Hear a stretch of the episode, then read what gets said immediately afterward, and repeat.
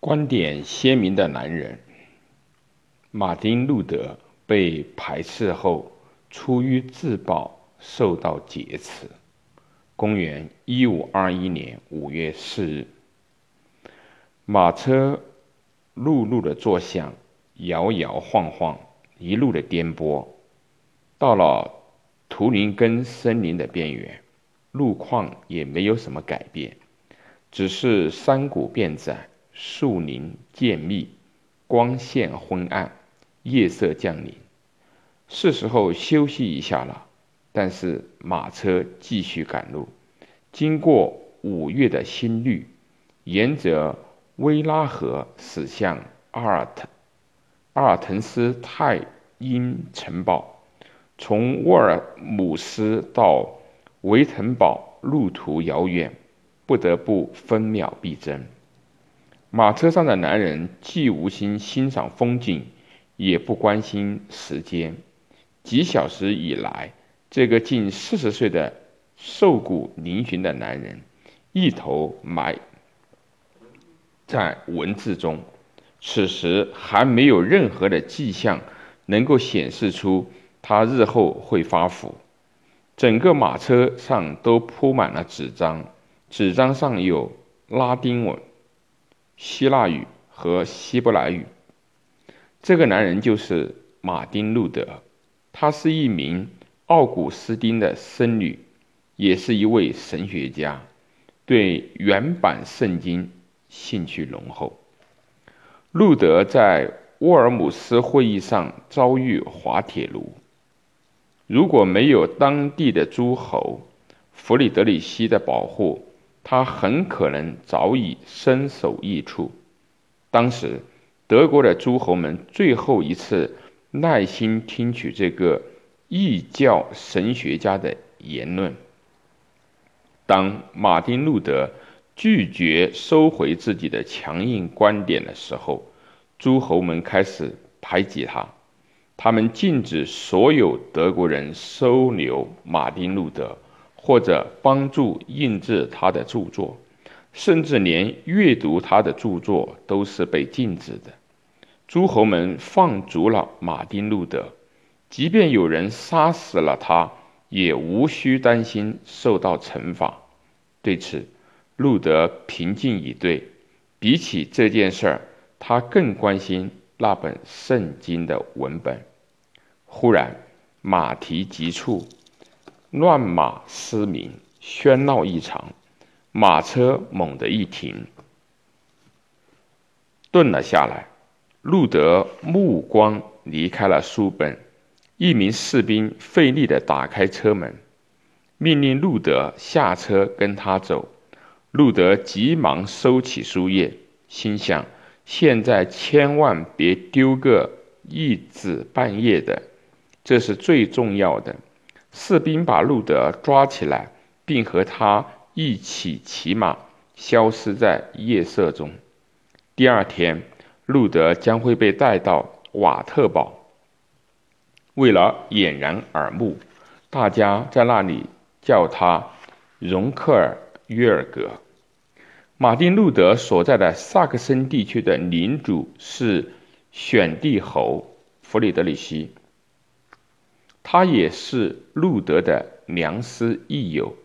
路德被弗里德里希手下士兵劫持的时候，在德国已经名声在外。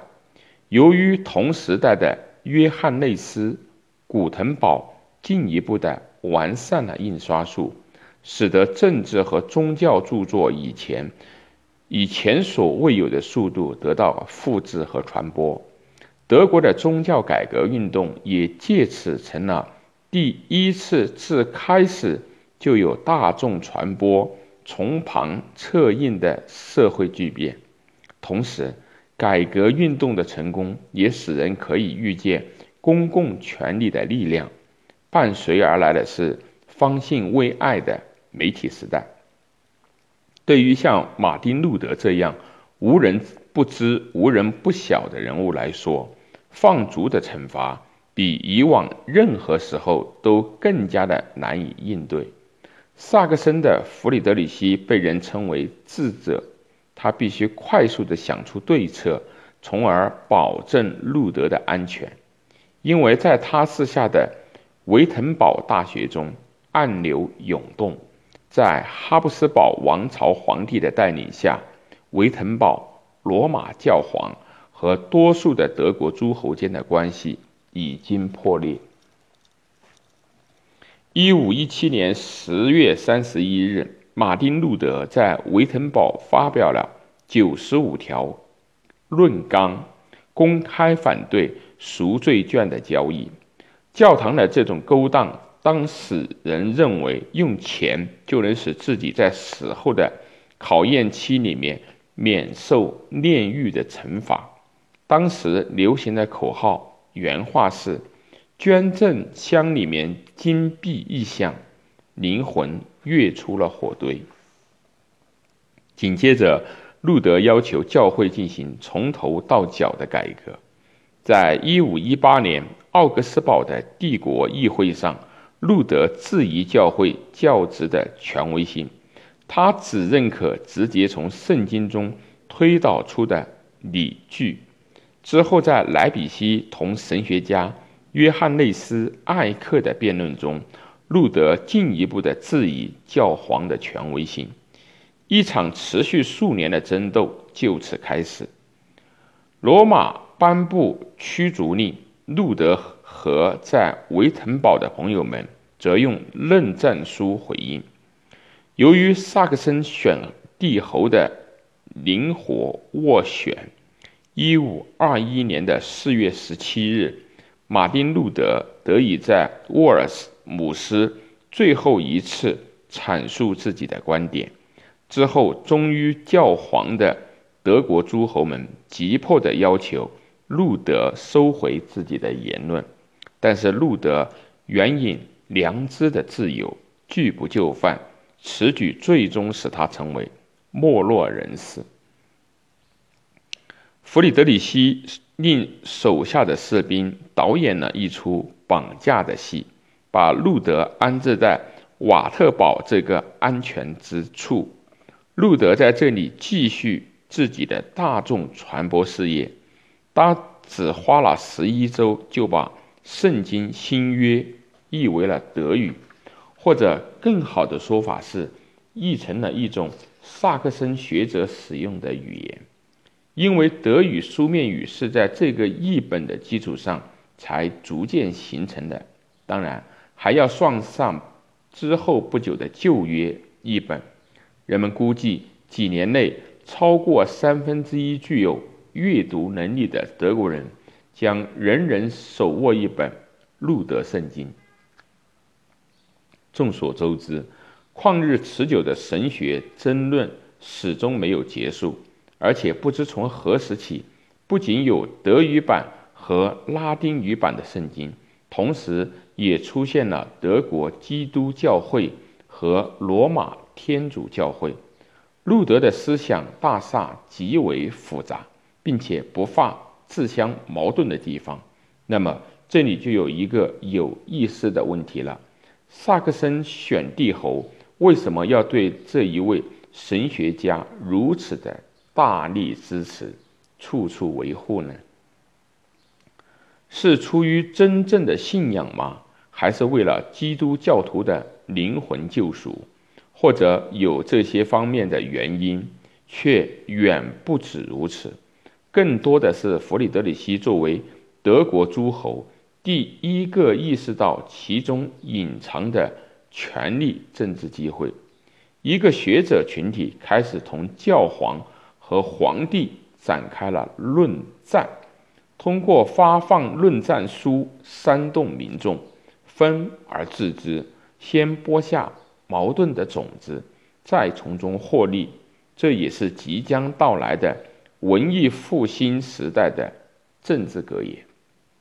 早在中世纪鼎盛时期，德国诸侯们就在教皇和皇帝的权力斗争中扮演渔翁的角色。只要现在的反抗规模足够大，就有机会。最终使权力的天平向他们倾斜，事实也确实如此。十六世纪的二十年代的中期，在对抗农民起义军的战争中获胜之后，诸侯们成为宗教改革中政治上的最大赢家。中世纪最终分崩离析，宗教改革波及地区的教产被收归国有，这极大增强了诸侯们的权力。他们越发觉得自己是各自领地上的绝对王者，因此从政治影响上来看，宗教改革运动被文化历史学家罗森斯托克、胡旭称为诸侯革命。按照罗森斯托克、胡旭的说法，路德及其领主之间的劳动分工将会影响德国几个世纪。牧师和教授们关心民众的精神建设，国家则负责在经济获得巨大发展的同时，要依照基督教伦理，坚决实现社会的公平。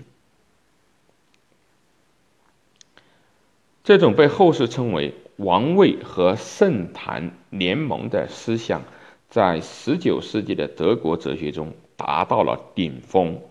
尤其是格奥尔格·威廉·弗里德里希·黑格尔，他设想了一个上帝之国，在这里，个人虽然在宗教问题上享有良知的自由，在实际事务中却要完全服从国家的规定。路德教派中精神的解放是靠世俗的世界中的服从来获得。瑞士记者。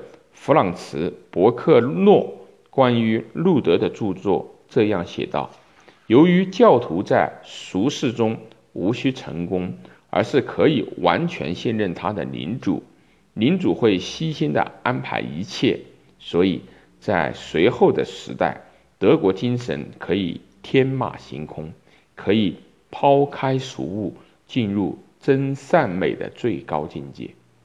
最终的结果是。”在德国形成了另一种心性，它与受到宗教改革家约翰·加尔文影响的其他安安格鲁萨克逊国家不同，在那里，基督教信仰依然必须在实践中践行，政治和经济事关众人，经济上的成功并不是。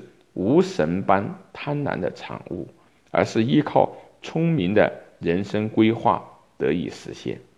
直至今日，受路德教义的影响至深的德国人，始终诧异于安格鲁萨克逊的个人倡议和责任，以及对经济效益最大化的追求。在德国，人们毫无负担地投身于自己喜欢的事物中。并且期望政治为他们完美地组织好所需的一切。